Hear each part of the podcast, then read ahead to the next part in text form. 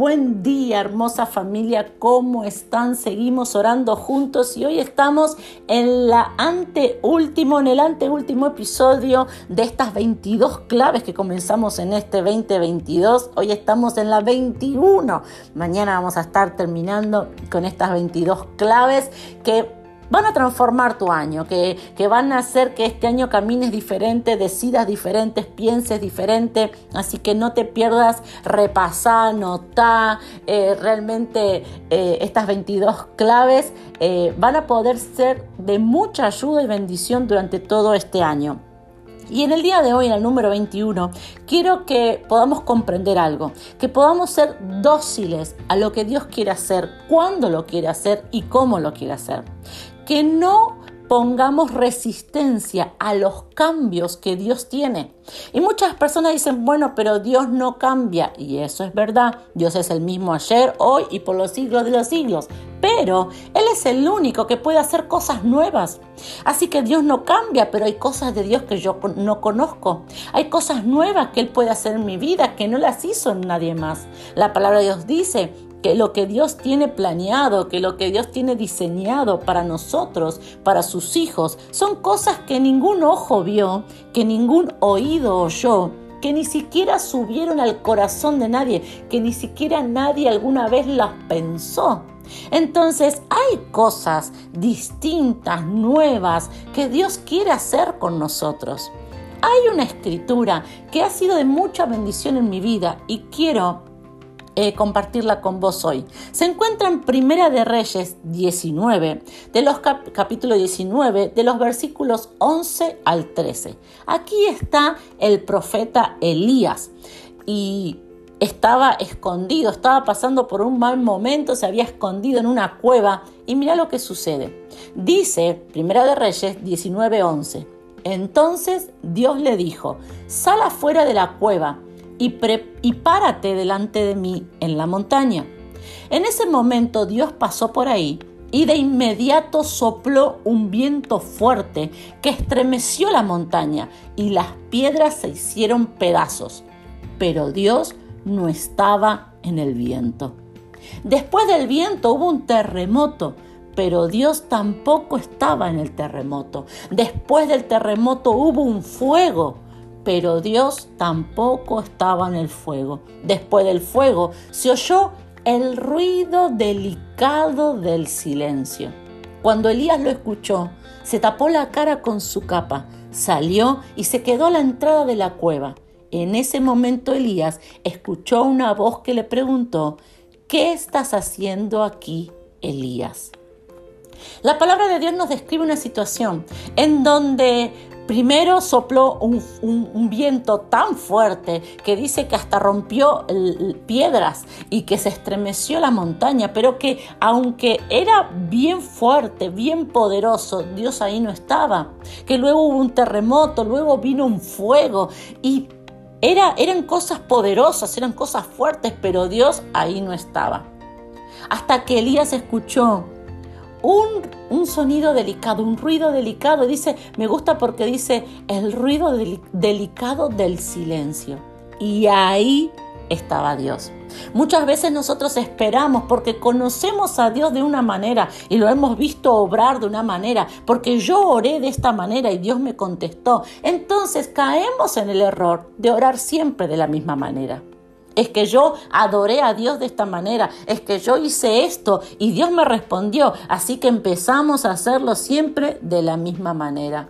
Es que eh, yo resolví un problema de esta manera y tuve la solución, entonces siempre resolvemos de la misma manera.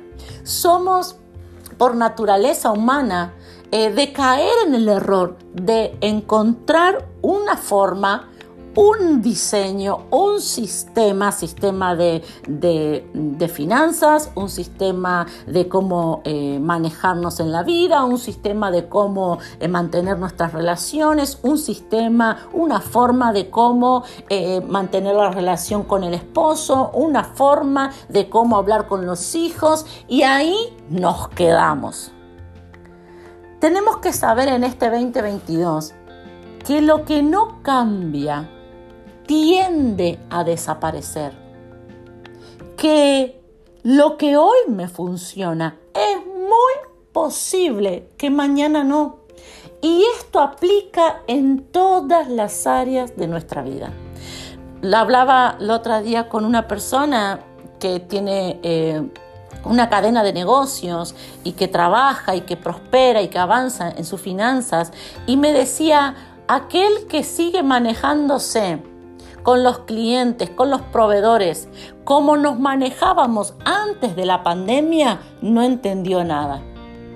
Y te comento esto porque hablando con diferentes personas, luego hablando con eh, otra persona que está estudiando docencia, eh, me decía la maestra, el profesor que enseña de la misma manera o usa los mismos recursos que cuando eh, que antes de la pandemia, lo sigue usando ahora, la verdad que no va a avanzar. Y viendo diferentes personas de diferentes áreas, me di cuenta que hay muchas cosas que cambiaron, hay muchas cosas que van cambiando y que si nosotros nos estancamos en una forma de economía, en una forma de enseñanza, en una forma de relacionarnos, nos estancamos. Y como te dije recién, es posible que desaparezca. Entonces en este 2022, tenés que saber que Dios quiere moverse en tu vida de diferente manera. Diferente como mamá, de diferente manera como papá, de diferente manera como esposa, como esposo, de diferente manera como hijo, como hija, de diferente manera como empleado, como empresario, de diferente manera en tus finanzas. Dios quiere en este 2022 hacer cosas diferentes en tu vida. Pero ¿cómo lo logramos? La palabra de Dios nos dice que el profeta Elías tuvo que estar atento a dónde era que Dios estaba. Que primero eh, vio el, eh, escuchó o vio lo que hizo el fuerte viento, pero Tuvo que esperar y darse cuenta que ahí Dios no estaba. Que luego pasó el terremoto y tuvo que esperar y darse cuenta que ahí no estaba. Cuando pasó el fuego tampoco ahí estaba. Lo que te quiero decir, lo que nos enseña la palabra de Dios, es que en este 2022 espera y está atenta, está atento a qué es lo que Dios quiere hacer, a cómo lo quiere hacer, qué es lo que Dios quiere hacer a través de tu vida, cómo Dios quiere que contestes, que te muevas, eh, eh, cómo, cómo cómo sea tu carácter en este año, cómo ser como mamá, cómo ser como esposa. No, pero yo siempre a mis hijos le hablo de esta manera. Espera, esta vez, ¿está Dios ahí o Dios quiere revelarse a tu vida de una manera diferente? Porque vemos en esta historia que lo que quería Dios hacer era hablar con Elías pero no quería que sea de la misma manera, sino que quería revelarle una forma nueva. Dios quiere hablarte y dirigirte y guiarte durante todo este año y quiere guiarte a la victoria, quiere guiarte a lo bueno, quiere guiarte al éxito, pero tenemos que estar dóciles para ver de qué manera en este año Dios va a guiarnos, Dios va a hablarnos. Oremos juntos en esta mañana. Papá, yo te doy gracias por tu presencia. Y en esta mañana, Padre, háblanos de una manera distinta. Durante todo este día, papá, háblanos de una manera distinta. Vamos a estar dóciles a escuchar tu voz. Papá, ya no te voy a poner un horario, ya no te voy a poner una forma. No, no, en este día, papá, háblame, sorpréndeme, muéstrame, revélate de una manera distinta a mi vida. Porque durante todo este año yo quiero lo nuevo de ti, yo quiero algo diferente. Padre, muchas veces la, forma que ya conozco me genera comodidad, pero yo no quiero estar cómoda, yo quiero recibir todo lo que tú tienes para mi vida en este año. De eso se trata. Padre, gracias por tu presencia. Y si tú te mueves en el viento, yo te voy a reconocer. Si lo haces, Padre, a través del terremoto, yo lo voy a reconocer. Si lo haces a través del fuego, yo lo voy a reconocer. Pero si tú lo haces a través del delicado silencio, yo también te voy a reconocer. Gracias, papá. Amén y amén.